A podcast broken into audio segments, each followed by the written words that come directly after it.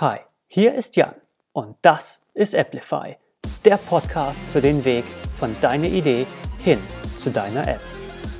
Los geht's!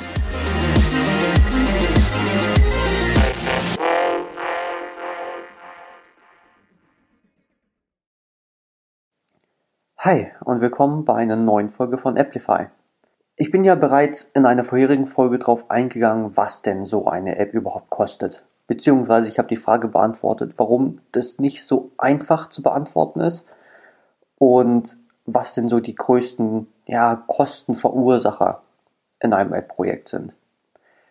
Dann kam aber auch noch die Frage vom Anton, also auch wenn du jetzt nicht Anton bist, aber eine Frage an mich hast, dann kannst du das sehr, sehr gerne tun über meine Webseite, über den Link zu Anchor in den Show Notes, wo du mir auch eine Sprachnachricht hinterlassen kannst. Aber heute geht es um die Frage von Anton. Und zwar, gut Jan, jetzt hast du erzählt, wie viel denn so eine App überhaupt kostet, beziehungsweise was denn so die größten Kostenverursacher sind. Aber gibt es irgendwelche Sachen, die ich aktiv als, ja, als Laie tun kann, um das Projekt günstiger zu machen? Und das fand ich eine sehr coole und interessante Frage. Deswegen geht es heute darum. Also wenn du dir die erste Folge zu dem Thema anhörst, was denn eine App überhaupt kostet, dann, wie ich ja schon bereits gesagt habe, es gibt so die großen Punkte, die Kosten in einem App-Projekt verursachen. Und wenn du das hast, dann hast du so eine Art Baseline, also eine, eine Baseline für den, für den Umfang, für den man nennt es auch Scope eines Projektes. Und Umfang verursacht Aufwand und Aufwand macht Kosten. Und jetzt die Frage, wie man Geld sparen kann, ist meistens damit verknüpft, okay, wie kannst du Aufwand sparen? Darauf gehen wir jetzt diese Folge ein. Bevor wir aber so tief ins Detail gehen, möchte ich mich von der Oberfläche runterarbeiten.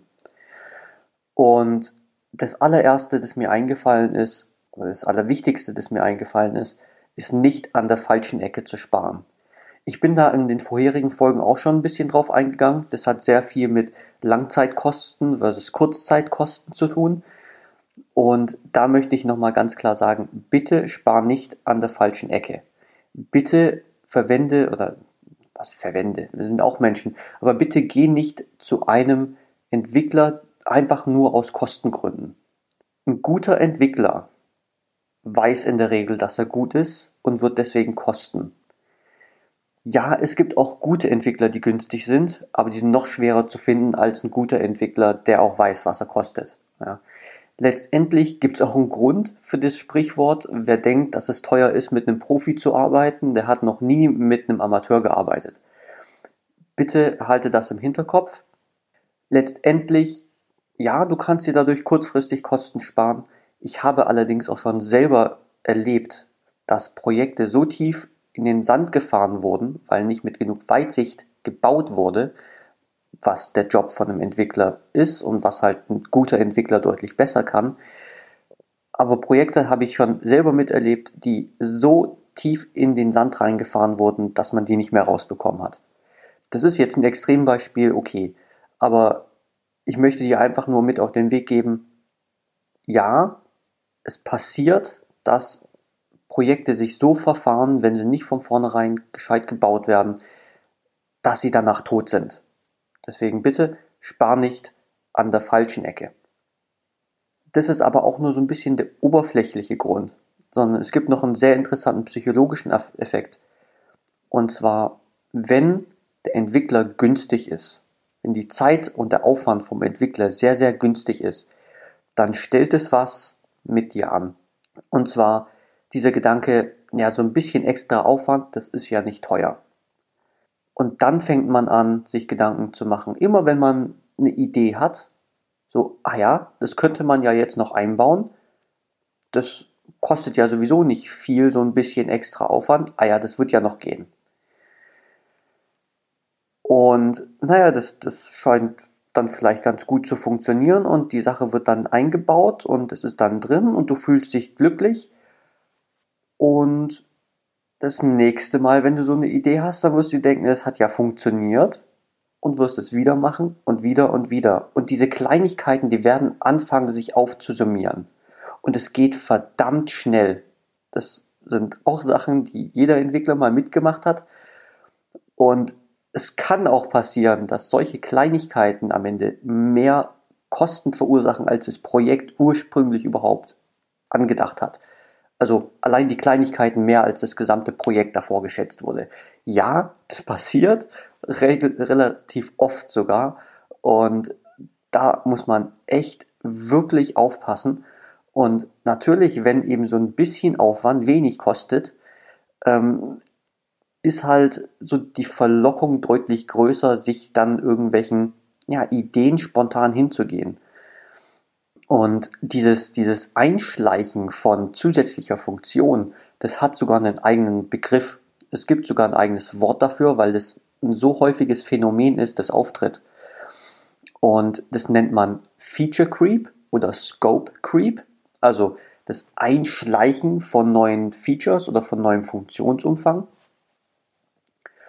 Und mal abgesehen davon, dass es Kosten entwickelt, weil eben regelmäßig neue Sachen hinzukommen, die ursprünglich nicht geplant waren, die dann, weil sie nicht geplant waren, auch nicht ursprünglich in ja, einem Kostenvorschlag von deinem Entwickler drin waren, gibt's oder endet es regelmäßig in Knatsch. Weil, naja, es wurden ja nur hier und da mal so ein paar Kleinigkeiten geändert, ne? Kannst du mal kurz machen. Und dann passiert es halt oft, dass der Entwickler sagt, ja, okay, die Kleinigkeit baue ich jetzt noch ein. Und dann kommt noch eine Kleinigkeit, noch eine Kleinigkeit, noch eine und plötzlich wird es eben so teuer und es wurde nicht ausgemacht, was man denn macht, wie man das denn, ja, wer bezahlt es denn am Ende? Wer bezahlt diese Kleinigkeiten? Und ja, natürlich kannst du jetzt sagen, gut, eine Kleinigkeit, das wollte ich ja jetzt extra haben und das zahle ich, aber das ist ja nirgendwo genau jetzt dokumentiert, dass es, dass du das haben wolltest. Vor allem, wenn es eben so viele Sachen werden und das Projekt aus dem Ruder läuft, dann entsteht regelmäßig Knatsch.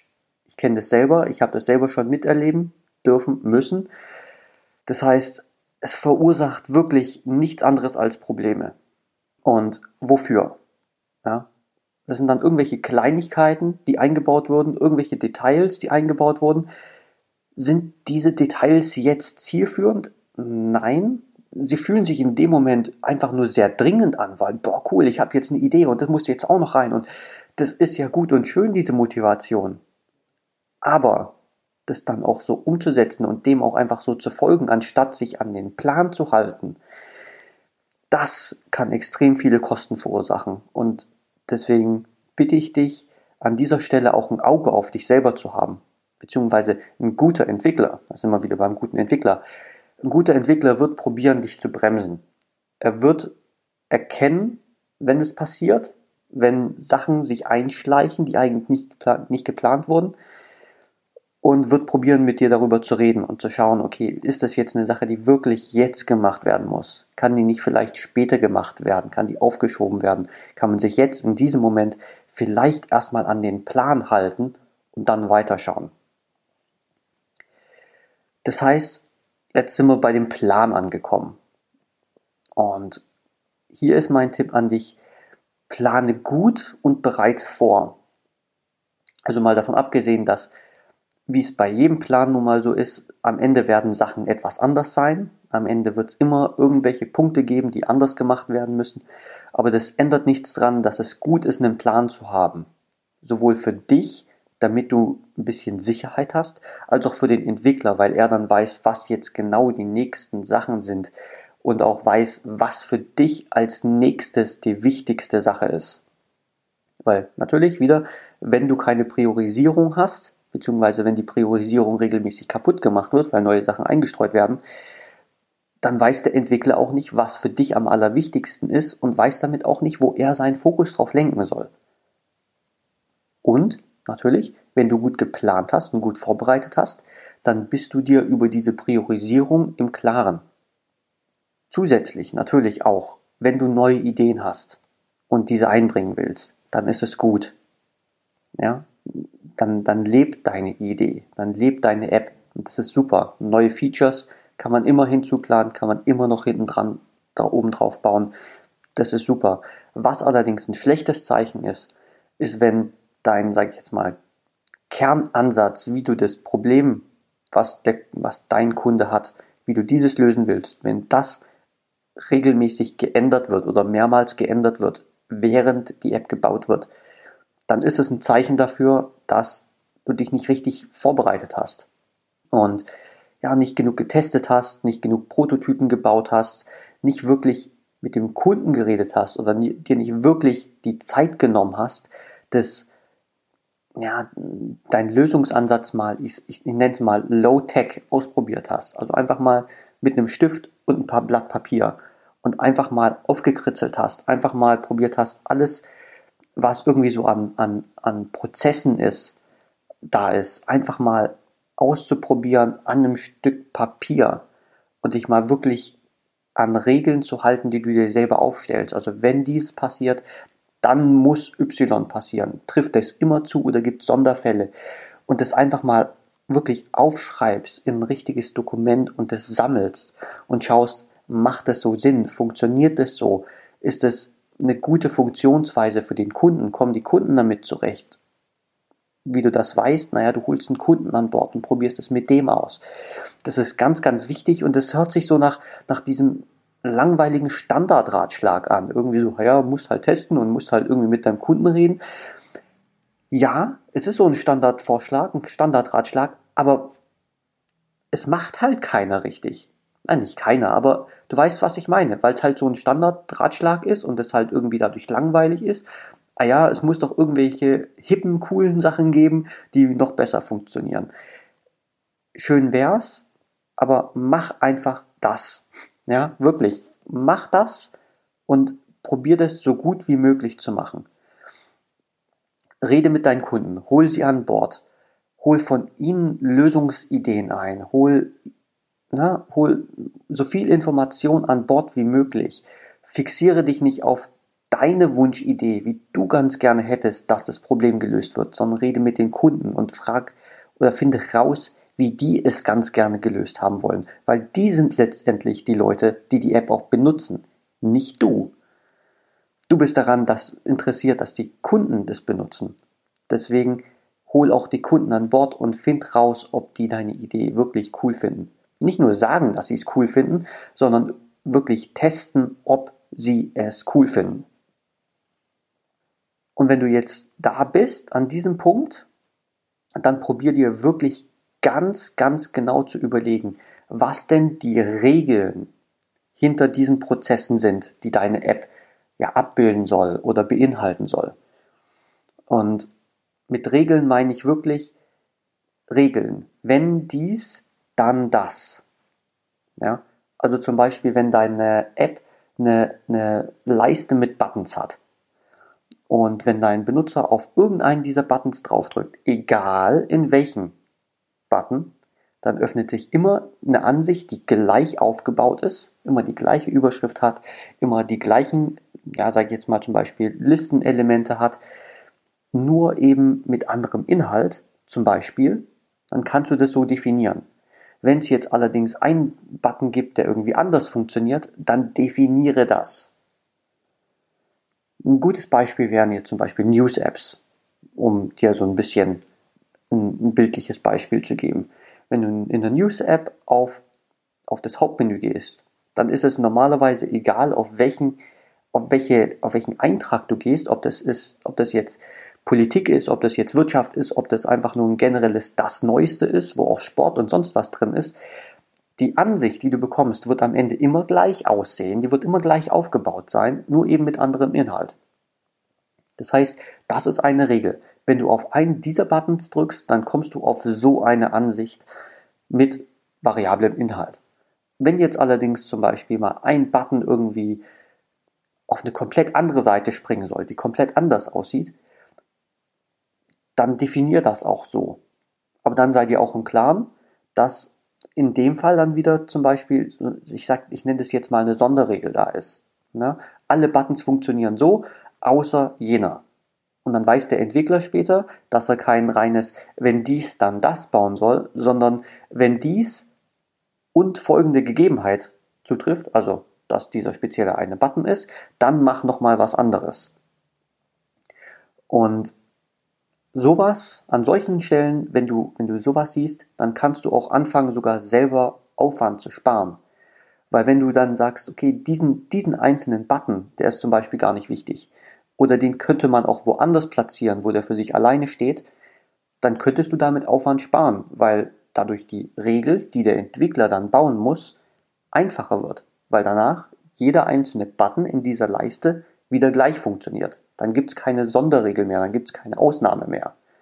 Das ist jetzt vielleicht ein abstraktes Beispiel, aber ich hoffe, du verstehst, was ich meine. Dass du ganz genau definierst, was denn so die Prozesse sind und das möglichst gut strukturierst. Weil letztendlich der Entwickler, der wird diese ganzen Informationen, was diese exakten Prozesse sind, wie die Sachen genau funktionieren, die wird er sowieso von dir brauchen, früher oder später, weil sonst kann er ja nicht bauen, was er bauen soll. Aber wenn du dir von vornherein überlegst, wie es funktioniert, dann sparst du dem Entwickler eine ganze Menge Zeit, weil er muss nicht andauernd auf deine Antwort warten, beziehungsweise er muss nicht andauernd an dich rantreten und dir Fragen stellen und warten, bis die Antworten kommen. Solche E-Mails können auch sehr, sehr, solche E-Mail-Verkehre können sehr, sehr lang werden, sehr, sehr ausführlich, sehr riesig, sehr unübersichtlich. Dann gehen Informationen irgendwie unter und verloren. Kostet Aufwand. Fass es am Anfang einmal so gut zusammen, wie es dir möglich ist und gib das dem Entwickler. Er wird dir danken. Er wird es richtig gut finden, dass du dich so vorbereitet hast. Und es wird auch dir helfen. Weil du wirst von Anfang an tiefer denken, wie denn die Sachen zu funktionieren haben und wirst dadurch auch die Möglichkeit haben, eventuelle Probleme oder Widersprüche in der Art und Weise, wie deine App aufgebaut ist oder wie die, ja, wie, wie das Kernproblem für die Benutzer gelöst werden soll. Wenn es da irgendwie ein Problem gibt oder einen Widerspruch gibt, dann wirst du den früher finden. Und wenn du ein Problem früher findest, kannst du es günstiger reparieren oder günstiger drauf eingehen. Und nochmal so eine, so eine kleine Information am Rande, bevor ich zum nächsten Punkt gehe. Ähm, was auch ganz gerne passiert ist, dass davon ausgegangen wird, dass der Entwickler ja schon weiß, wie es zu tun ist. Und das ist ein ziemlich großer Trugschluss, weil du bist ja der Experte in deinem Gebiet und der Entwickler ist der Experte in seinem Gebiet. Aber der Entwickler hat ja zum Beispiel auch keinen Kontakt zu deinen Endkunden. Du weißt, wie deine Endkunden ticken. Du weißt, was das Problem von deinen Endkunden ist und wie das Problem zu lösen ist. Du musst es dem Entwickler erklären, wie es zu lösen ist. Der Entwickler weiß das nicht von selber. Dein Entwickler hat nicht deine Arbeitserfahrung. Der hat nicht die Erfahrung im Umgang mit deinen Kunden. Das heißt, du kennst die, es wird Problemdomäne genannt. Du kennst diese Problemdomäne deutlich besser als der Entwickler. Das heißt, es ist auch dein Job, das dem Entwickler so gut ich nenne es mal, beizubringen wie möglich. Und wenn du das besser kannst, wenn du das effektiver kannst und effizienter kannst, dann kannst du dir selber Aufwand sparen und auch dem Entwickler und somit eben auch die Kosten. An dieser Stelle nochmal, ich sage das regelmäßig und ich werde es weiterhin regelmäßig sagen, weil es einfach extrem wichtig ist. Kommunikation ist alles. Wirklich alles. Der nächste Punkt, der kommt, wenn du deinen Plan gemacht hast. Weil wenn du einen Plan gemacht hast, ich bin ja auch schon auf das Thema Priorisierung eingegangen, schau deinen Plan an und priorisiere. Was ist die allerwichtigste Sache, die gebaut werden muss, damit die App Nutzen für den Kunden hat? Was ist die zweitwichtigste Sache, die drittwichtigste Sache und so weiter? und dann überleg dir, was denn das kleinste Paket ist, das du für den Kunden bauen könntest, damit der Kunde es mal anfassen kann, damit der Kunde es testen kann. Dieses ist auch wieder so ein Standard-Ratschlag. Ich weiß, bau dir ein Minimum Viable Product, ein MVP und teste den. Auch wieder ein Standard-Ratschlag, aber auch wieder ein wichtiger Ratschlag, weil wenn du nur ein kleines Produkt gebaut hast, ja, es ist noch nicht so fancy, wie du es haben willst am Ende. Gut und schön. Aber wenn du ein kleines Produkt gebaut hast und es dem Kunden gibt und du merkst, dass es einfach nicht funktioniert, dann hast du dir extrem viel Zeit und Geld hinten rausgespart, weil du dir den Rest an Entwicklung einfach komplett von vornherein sparen kannst, weil du weißt, dass das nicht funktioniert. Und ja, an dieser Stelle muss man sich dann eingestehen, dass deine vielleicht wirklich geniale App-Idee doch nicht funktioniert, weil irgendwelche Rahmenbedingungen sagen, funktioniert irgendwie nicht. Da muss man der Realität ins Auge schauen.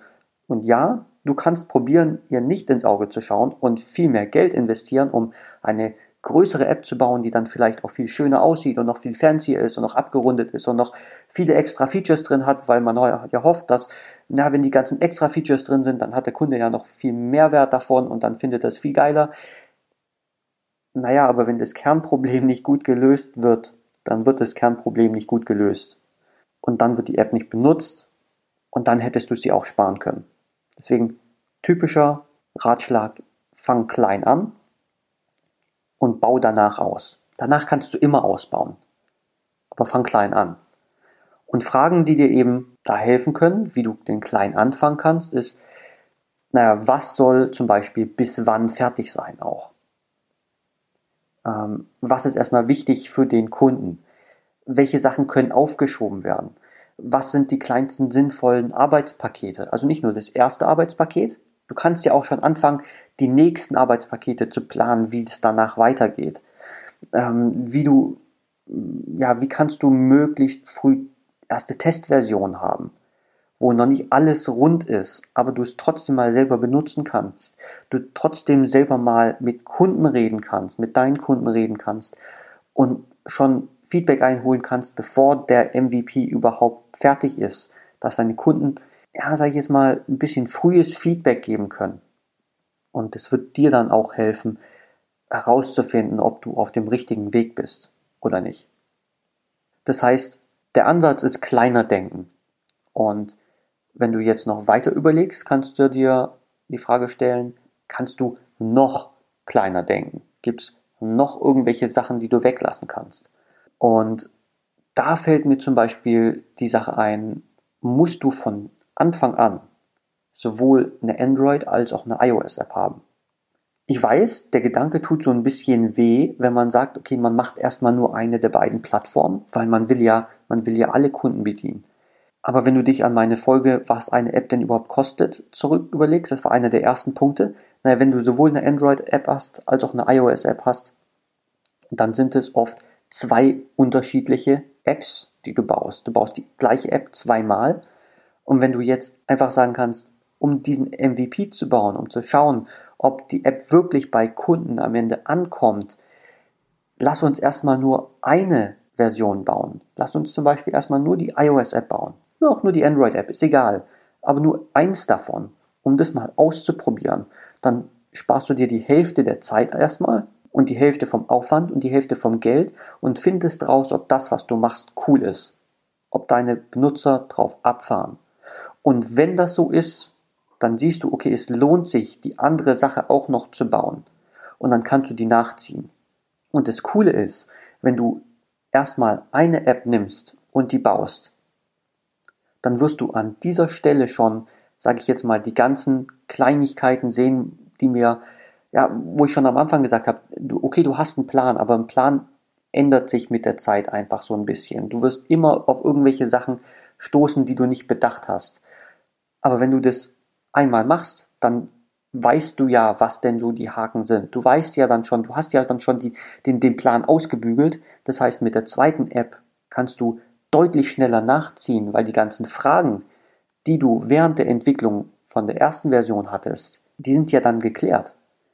Das heißt, der Weg ist dann für die zweite App dann schon geebnet und diese kann dann in der Regel deutlich schneller entwickelt werden, weil eben ja, weil eben schon klar ist, wie manche Sachen zu tun sind. Und das wird dir sehr viel Zeit sparen. Das heißt, der geebnete Weg spart dir die Kosten. Und wenn du so auf die vorherigen Punkte schaust, dann ist es, hat es alles damit zu tun, den Weg irgendwie zu ebnen. Irgendwie dafür zu sorgen, dass der, dass der Entwickler schnell zum Beispiel seine Informationen bekommt. Dass du dir im Klaren über die Priorisierung bist. Ne? Es hat alles so ein bisschen damit zu tun, dass der Weg geebnet wird. Und ja, das ist gut, wenn du auf den Weg schaust und erkennst, wo Hindernisse sind und diese Hindernisse schon von vornherein wegmachst. Aber es gibt noch einen allerwichtigsten Punkt, den ich jetzt am Ende noch sagen will. Und zwar, wenn du Hindernisse auf dem Weg siehst und auf den Weg gehst, um dieses Hindernis wegzumachen, dann stehst du erstmal selber auf dem Weg. Und dann stehst du auch potenziell im Weg. Und da wird es dann schon ein bisschen knifflig. Du musst die Balance schaffen zwischen Sachen aus dem Weg räumen, aber diese Sachen so weitsichtig aus dem Weg zu räumen, dass du dem Entwickler nicht im Weg stehst. Und dazu würde ich jetzt noch ganz gerne Analogie aus der Raumfahrt bringen. Raumfahrt ist cool. Ähm, ich habe neulich ein Buch gelesen von einem kanadischen Astronauten, Chris Hadfield. Ähm, Anleitung zur Schwerelosigkeit heißt das Buch, kann ich sehr empfehlen. Und da gibt er eine Einsicht, die er selber gehabt hat auf der ISS, als er probiert hat, krampfhaft von Wert zu sein. Er nennt es so, entweder bist du eine Plus 1, also eine Person, die Gewinn bringt, eine 0, eine neutrale Person und eine Minus 1, eine, eine Person, die im Weg steht. Und naja, wir sind halt nun mal Menschen und wir wollen in einem guten Licht dastehen und vor allem in dieser Situation, über das, was wir jetzt gerade reden, naja, du willst, du willst helfen, du willst irgendwie von Hilfe sein, du möchtest ganz gerne Aufwand sparen. Und in dieser Motivation kann es halt passieren, dass wir eher blockieren, eher im Weg stehen und dann auch dafür sorgen, dass die Leute, die eigentlich den Job haben, das zu tun, was sie tun sollen, dass die den nicht so gut machen können, wie sie es könnten. Und da geht es jetzt einfach darum, probier lieber eine Null zu sein als eine Plus eins.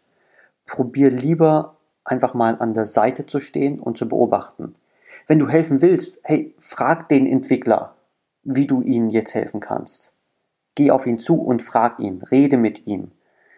Und wenn er eine Idee hat, wunderbar, cool, dann weißt du, was du tun kannst.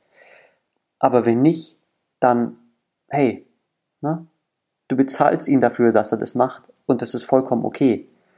Und hey, das ist okay, wenn du jetzt zum Beispiel zum ersten Mal in einem Softwareprojekt drin bist. Das ist vollkommen okay. Deswegen, du musst niemandem was beweisen. Du musst nicht dir was beweisen, nicht dem Entwickler, keinem anderen. Probier eine Null zu sein. Probier nicht im Weg zu stehen. Probier zu helfen, wenn es geht. Und wenn gerade was nicht geht, hey, Du bezahlst ihn dafür, dass er seinen Job macht.